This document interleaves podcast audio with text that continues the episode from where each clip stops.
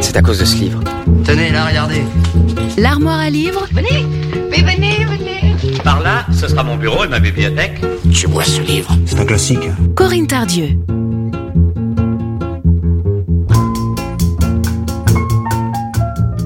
Bonjour à toutes et à tous.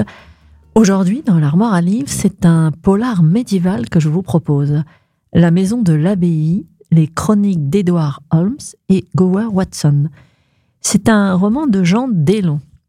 Alors, l'histoire se passe à la fin de l'an de grâce 1424. Le duc de Bourgogne donne de grandes fêtes dans son hôtel parisien à l'occasion du mariage de Messire de la Trémoille. Mais alors que se tiennent ces réjouissances, Mathilda, une jeune demoiselle d'honneur, disparaît. Puis, c'est au tour de Nicole, ancienne femme de chambre de la duchesse de Bourgogne, qui s'évapore sans laisser de traces. Missionné par le comte de Suffolk, qui connaissait bien les deux disparus, Edward Holmes est chargé d'enquêter sur ces disparitions bien étranges. Je vous en lis un extrait, c'est le début de l'intrigue. 1424, lundi, deux jours après la Saint-Martin. Par saint de Stan, Holmes Ces exclamations claquèrent sur un ton d'épouvante mêlé de désespoir.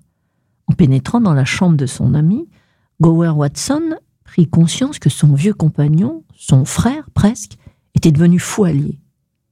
Édouard, debout, en robe de velours noir et épais, brandissait un coutelas sanguignolant. Sur le coffre à dossier aux panneaux finement sculptés gisait une dépouille sanglante, nue, démembrée, décapitée. Des traces de sang séchaient partout. Plusieurs couteaux et épées de diverses tailles, tous souillés de carmin, traînaient sur une crédence aux portes ciselées qui servaient d'ordinaire à recevoir vases et coupes. Malgré les atrocités qu'il avait connues sur les champs de bataille en tant qu'archer anglais, Watson demeura horrifié et, dans un haut le cœur, eut un mouvement de recul. Ah Gower, tu tombes bien, j'ai besoin de ton avis. Contre toute attente, Édouard, sourire inquiétant aux lèvres, semblait content d'être dérangé dans son carnage. Sous le coup de l'émotion, l'ancien archer d'Azincourt ne répondit pas immédiatement. Il cherchait à comprendre l'accès de démence de son ami, car il s'agissait à l'évidence d'une crise de folie, laquelle apparemment se terminait puisque Édouard déposait le coutelas au milieu des autres lames rougies. Mais qui était sa victime, démembrée et dénudée?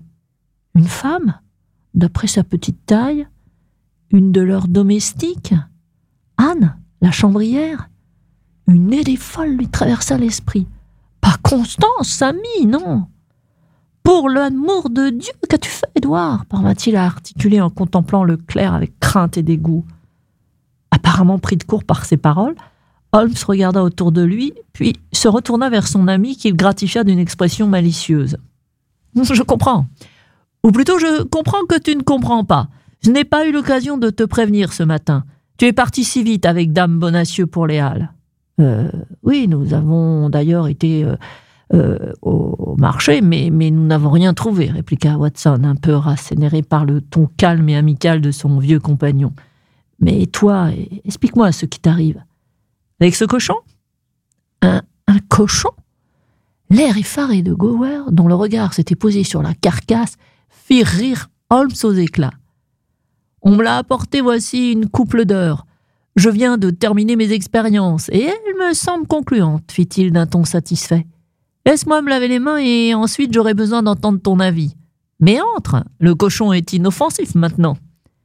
Watson pénétra donc dans la pièce glaciale, car le feu n'était plus que braise incandescente dans la cheminée, et, boitillant légèrement, s'approcha de la dépouille pour l'examiner. Il s'agissait d'un tronc, tout rose, percé de plusieurs coups de lame.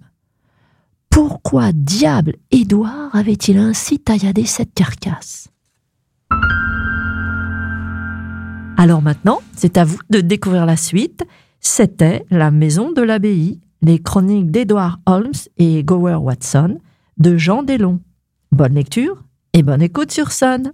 À mardi prochain. L'armoire à livres, tous les mardis sur Sun.